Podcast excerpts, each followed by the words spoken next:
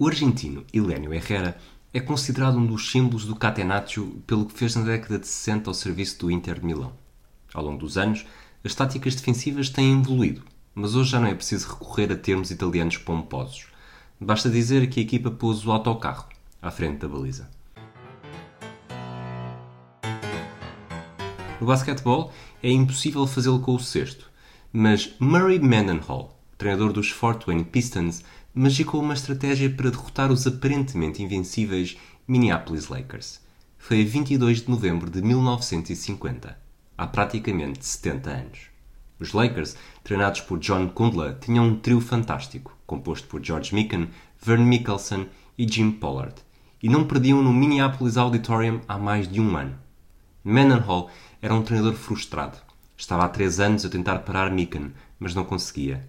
Dizia que já tinha tentado tudo, e o resultado final era sempre o mesmo: o insucesso.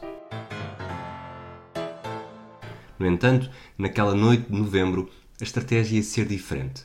Assim que o jogo começou, o poste dos Pistons, Larry Fust, controlou a bola e não saiu do mesmo lugar. Era essa a ordem que tinha: ficar ali, parado, com a bola. Os árbitros gritavam com Mendenhall, que se defendia dizendo que os adversários estavam a fazer defesa à zona ilegal. Os 7.021 espectadores assobiavam. Os Pistons chegaram a estar 3 minutos com a bola nas mãos. A tarefa dividia-se e os passes só eram feitos por um motivo: cansaço. Ao intervalo, a estratégia não estava a surtir os efeitos pretendidos. Os Lakers venciam por 13-11 e George Mikan já tinha 12 pontos.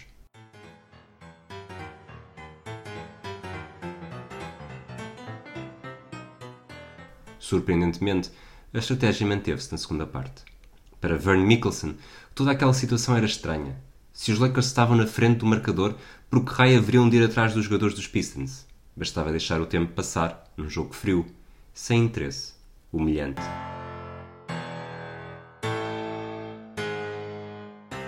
O quarto período, o das grandes decisões, estava a decorrer.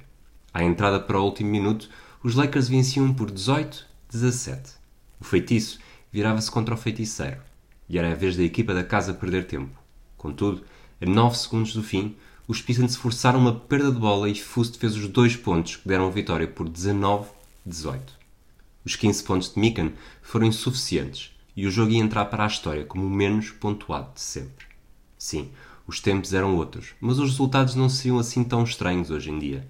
Os Pistons tinham acabado de sair de uma vitória por 84-80 contra os Bullets de Baltimore e os Lakers haviam derrotado os Royals de Rochester por 90-77.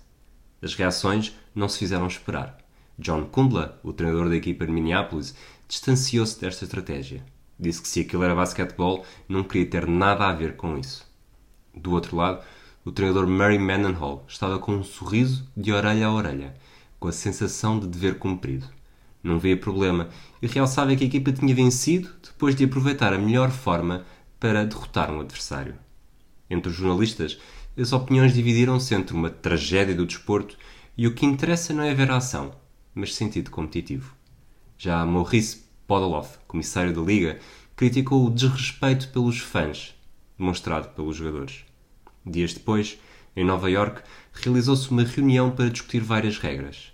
A introdução do tempo limite de ataque só foi uma realidade em 54-55 mas escreveu-se logo na altura que houve um acordo de honra entre as equipas para evitar estratégias do mesmo tipo.